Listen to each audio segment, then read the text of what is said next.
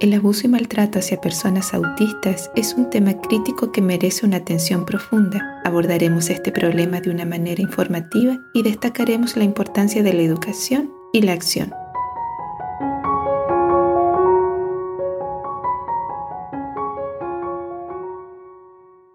Bienvenido, bienvenida a Café Autista. Yo soy Nel y me alegra que estés aquí. Este es mi espacio. Abordaré distintos temas desde mi experiencia y mirada autista. Espero estés confortable. Comenzamos.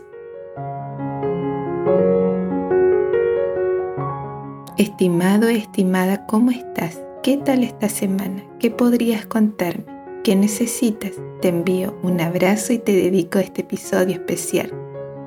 Reflexionar sobre la vulnerabilidad autista nos invita a visibilizar temas que son latentes, identificar las expresiones de maltrato y abuso, incluso aquellas que son sutiles y como autista nos puede costar identificar, reconocer si nuestras vivencias están siendo sometidas a algún tipo de vulneración. Los contextos donde puede darse el abuso son diversos, familiar, colegio, trabajo, ámbito del deporte, espiritual, en espacios de iglesia y un largo, etcétera. Hoy quiero compartir una vivencia personal de mi niñez de enfrentar una situación de abuso y maltrato y cómo este impactó en mi identidad y percepción de mi entorno. Relato algunos detalles de mi experiencia con el único fin de aportar y visualizar los cambios que pueden presentarse en la infancia ante una vulneración cuando inicié la etapa de escolarización, no recuerdo las emociones o impresiones que tenía. Si me sentía contenta, emocionada o triste por ingresar al colegio. No logro recordar. Lo que sí recuerdo es no sentirme parte del grupo. Me costaba hablar, entablar relaciones, tenía momentos divertidos, pero la mayor parte de ellos me sentía sola. En Chile, en ese entonces, el inicio de la etapa escolar era entre los 5 y 6 años de edad. Los cursos de kinder y primero básico los desarrollé en un colegio confesional, cristiano evangélico. Mi profesor jefe, el encargado, era un varón, grande, muy grande e imponente. Tuve una muy mala experiencia con aquella persona. Él me agredió física, psicológicamente, sistemáticamente durante el año. Desconozco si era creyente o si profesaba alguna fe. Todo se fue dando de manera gradual. Iniciar la incomodidad, el temor, la vergüenza, un gran nerviosismo, normalización y sentimientos de culpa. Yo era el problema. Experimentar una especie de irrealidad. Esto pasa y no pasa a la vez. Pánico de hablarle al profesor. Terror que me hiciera algún tipo de pregunta en las clases Trataba de esconderme en mi propio pupitre, en mi propio puesto. No me atrevía a pedir permiso para ir al baño. Estar en la sala de clases era una incertidumbre y estrés muy grande y que con el tiempo fue siendo notorio en mi familia. Muchos niños y niñas que están siendo vulnerados comienzan a no controlar esfínter. Me oriné varias veces en la sala. Un día, en plena clase, me sentí mal del estómago era tal mi temor de hablarle al profesor que terminé vomitando en la mesa.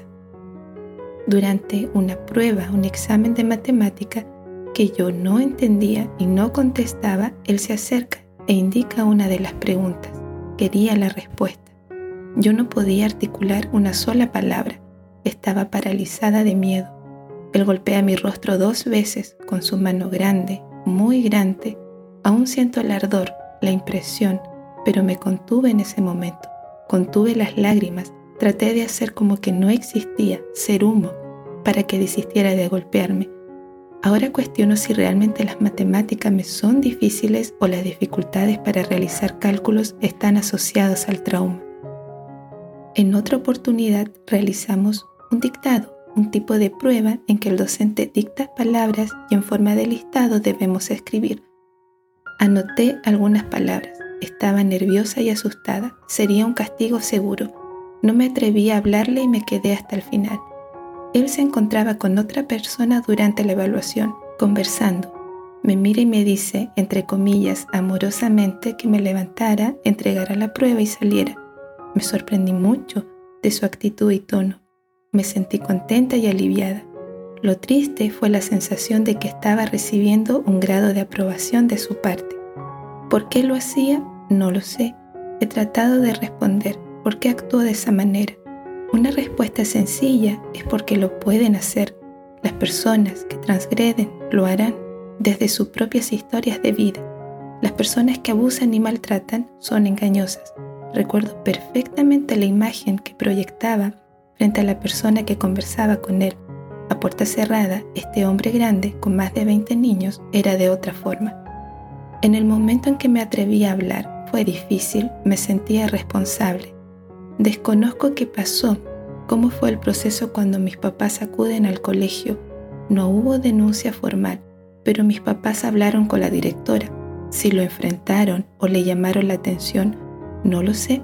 Se tomó la decisión de cambiarme de establecimiento educacional y él siguió ejerciendo docencia por varios años más, un momento culminante en la etapa de confrontación de mis padres. El docente me hace hablar frente a mis compañeros y compañeras. Yo con seis años me exige explicación de por qué iba a cambiarme de colegio. Yo hablé, tuve fuerzas, dije palabras de principio a fin, expresando mi vivencia con él y me sentí de experiencia con mis compañeros y compañeras y recuerdo el silencio de ellos mientras hablaba. Pedirme explicaciones era enfrentarme y dañarme una vez más. Así fue ese año. Podría seguir relatando situaciones que sin duda repercutieron en las relaciones con mis compañeros y otros niños y niñas lo vivían de la misma manera. Posteriormente vino el cambio de colegio y tuve una experiencia totalmente diferente. El maltrato quedó atrás y pude comenzar a aprender sin temor y a jugar con los demás. Las personas que vulneran a otros saben lo que hacen, lo entienden, no es un simple impulso y descontrol. En el contexto de estudiante y docente era un tema de poder. Conversando en mi etapa adulta sobre lo sucedido y con más detalle, es alta la probabilidad que haya estado ante una persona narcisista. La vulneración se refiere a la violación de los derechos y la dignidad de una persona, lo que puede incluir el abuso, pero también más allá de él. La vulneración implica cualquier acto que perjudique el bienestar, la seguridad o la dignidad de una persona, a menudo a través de la negación de sus derechos fundamentales. En el contexto de las personas autistas, la vulneración puede incluir la falta de acceso a servicios adecuados de salud y de educación, la discriminación en el empleo o en la sociedad, la falta de apoyo adecuado para sus necesidades individuales y la falta de respeto por su autonomía y elecciones.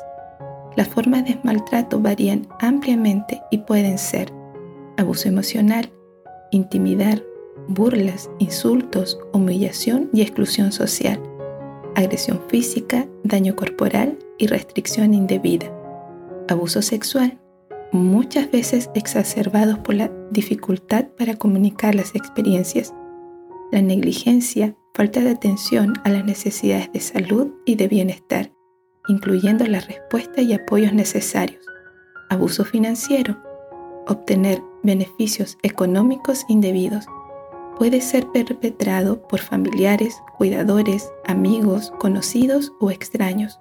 Involucra el uso no autorizado de los recursos financieros de una persona autista, el robo de dinero, propiedades o bienes o el uso de tarjetas de crédito y cuentas bancarias sin permiso.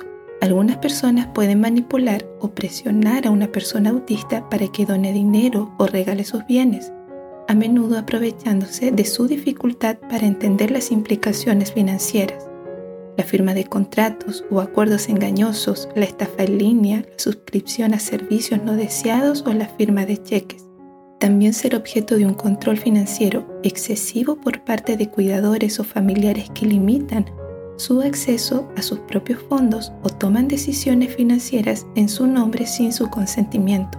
Algunas personas autistas pueden ser aisladas de la información financiera y no se les permite tomar decisiones relacionadas con su dinero o sus bienes. La apropiación indebida de beneficios gubernamentales es una forma de abuso. La incautación de beneficios de seguridad social a los que una persona autista tiene derecho. Las personas autistas enfrentan desafíos de comunicación, procesamiento sensorial, coocurrencias que pueden dificultar la expresión de sus sentimientos y experiencias. Esto puede hacer que sea más difícil para ellos reportar o revelar situaciones de abuso. Además, su comprensión de las interacciones sociales y la capacidad para detectar señales de peligro pueden ser diferentes de las personas neurotípicas, lo que puede ponerlos en situaciones de riesgo sin que sean plenamente conscientes. La falta de comprensión por parte de la sociedad también contribuye a la vulnerabilidad de personas autistas. El estigma y la discriminación a menudo aíslan a las personas dentro del espectro, dificultando que busquen ayuda o ser cuestionadas cuando denuncian algún tipo de abuso, creando un ambiente propicio para que los abusadores se aprovechen de su situación. Además, las personas autistas pueden ser objeto de abuso institucional o por parte de cuidadores, ya que según sus necesidades de apoyo y nivel de dependencias de otros, puede intensificar su vulnerabilidad. ¿Cómo podemos reconocer situaciones de vulneración y abuso? La educación sobre lo que constituye el abuso y la vulneración es fundamental. Las personas autistas requieren de información clara y sencilla sobre los diferentes tipos de abuso, como el abuso emocional, físico y sexual así como sobre los signos y las consecuencias de cada uno, comprender la importancia de los límites personales y enseñarles a establecer límites adecuados es esencial. Lograr decir no y reconocer cuando algo nos hace sentir incómodos o inseguros.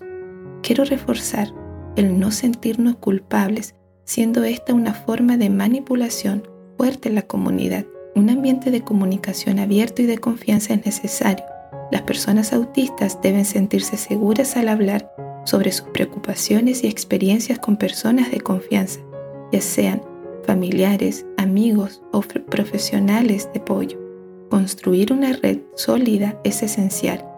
Las formas de comunicación aumentativa y adaptativa desempeñan un papel crucial en ayudar a las personas no hablantes a expresar situaciones de abuso y maltrato estas formas de comunicación están diseñadas para compensar las dificultades de comunicación verbal y pueden ser herramientas valiosas para dar voz a las experiencias de las personas autistas. Además, deben ser motivadas a confiar en su intuición y sus sentimientos. Si sienten que algo no está bien, deben ser alentadas a tomar medidas para protegerse o buscar ayuda sin culpa alguna. ¿Cuáles son los principales signos de vulneración y abuso en la infancia?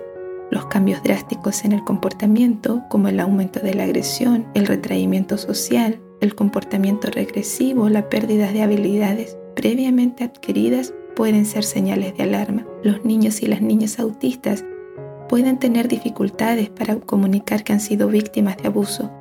Pueden volverse más reacios a hablar o experimentar retrocesos en el habla y el lenguaje los cambios en el estado de ánimo como la tristeza extrema, la ansiedad o la irritabilidad pueden indicar que algo no está bien.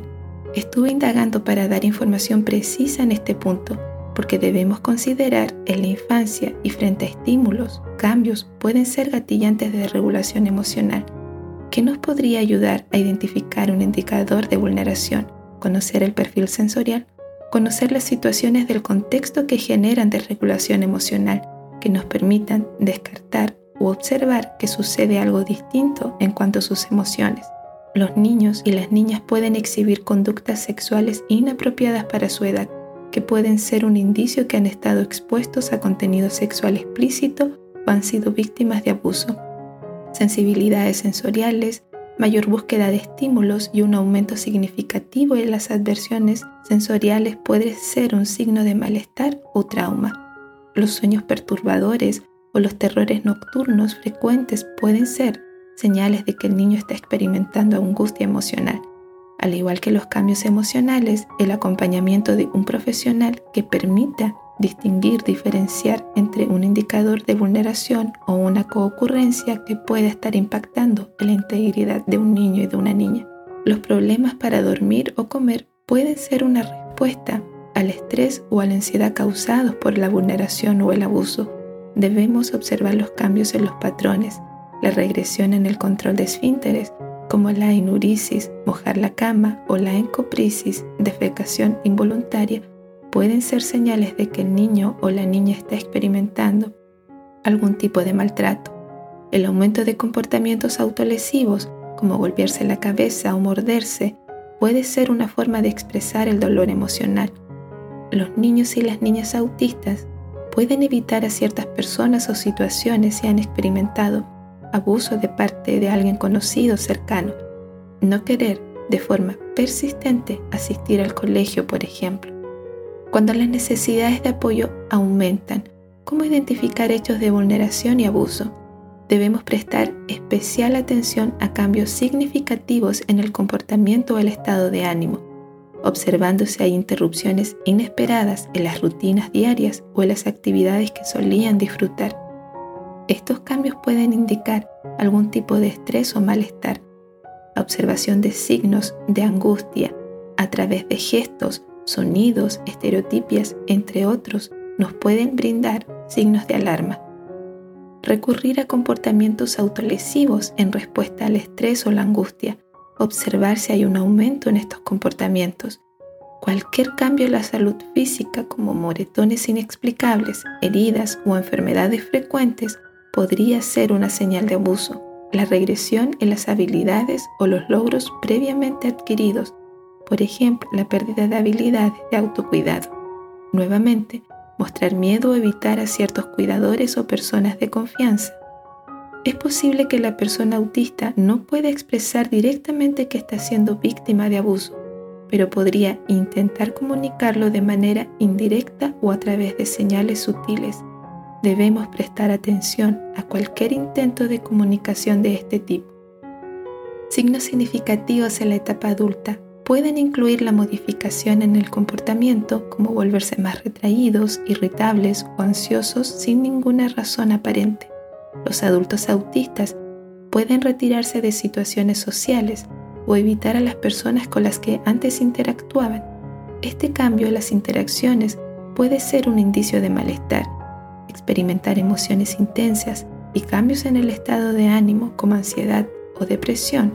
Siendo un profesional, que podría ayudar en la distinción de coocurrencia o señal de vulneración.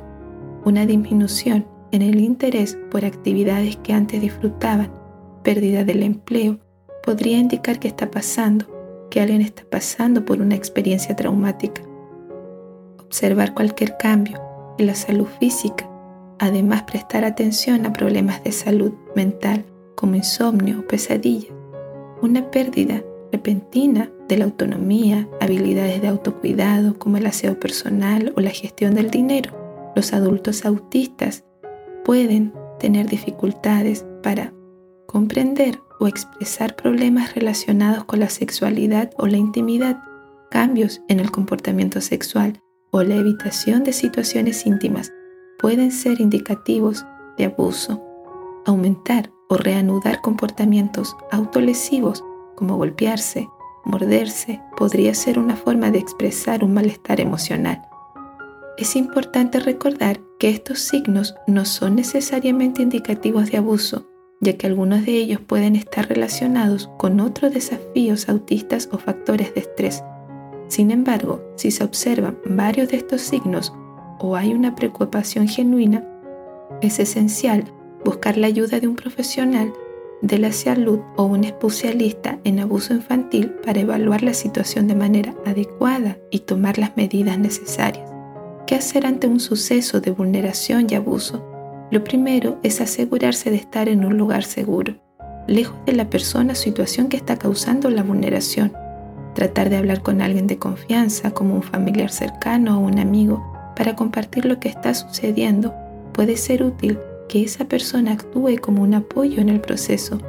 Si se siente en peligro o han sufrido, es importante buscar ayuda de profesionales, contactar una organización de apoyo o organización de víctimas de abuso. Si es posible y seguro hacerlo, tomar notas o registrar evidencia de la situación de abuso para futuras investigaciones o acciones legales Llevar un diario personal donde se registren los eventos, las fechas y las personas involucradas podría ser beneficioso para documentar cualquier situación.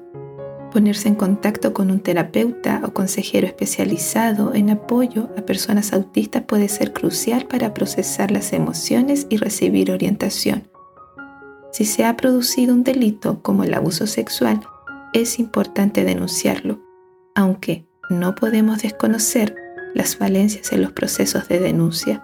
Consultar a un abogado o a una organización de defensa legal si se considera emprender acciones legales.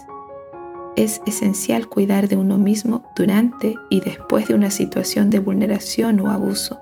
Unirse a grupos de apoyo o a comunidades de personas autistas que hayan pasado por experiencias similares puede proporcionar un espacio seguro para compartir y recibir apoyo mutuo. Cada situación requiere un enfoque personalizado. Las estrategias pueden variar según las necesidades individuales. Siempre se recomienda buscar la orientación de profesionales capacitados. La seguridad y el bienestar de las personas autistas deben ser una prioridad en todo momento es fundamental que se brinde capacitación y profundización de los temas desde una perspectiva autista a profesionales de la salud, educadores y cuidadores para reconocer y prevenir el abuso hacia personas autistas. La educación y la conciencia deben ser un proceso continuo. Mantenerse informado sobre los riesgos y las estrategias de prevención y procesos reparatorios es muy importante la intersección entre el abuso y el maltrato hacia personas autistas implica la implementación de políticas de protección y el apoyo a las personas autistas para que puedan vivir seguras y plenas. Los activistas autistas desempeñan un papel fundamental en la lucha contra el abuso. Hablar en primera persona, la decisión voluntaria y personal de compartir experiencias, vivencias, que prevengan, favorezcan y aboguen por la aceptación y el respeto de los derechos de las personas dentro del espectro puede marcar una diferencia y prevenir más daño. Querido, querida, te anticipo que durante el mes de octubre estaré abordando el tema el uso o abuso de sustancias como estrategia de afrontamiento social. Espero te sea útil la información. Sigue atento a mis redes sociales para más contenido y visita cafeautista.com. Por hoy voy cerrando. Gracias por estar conmigo. No olvides suscribirte y compartir. Me despido afectuosamente.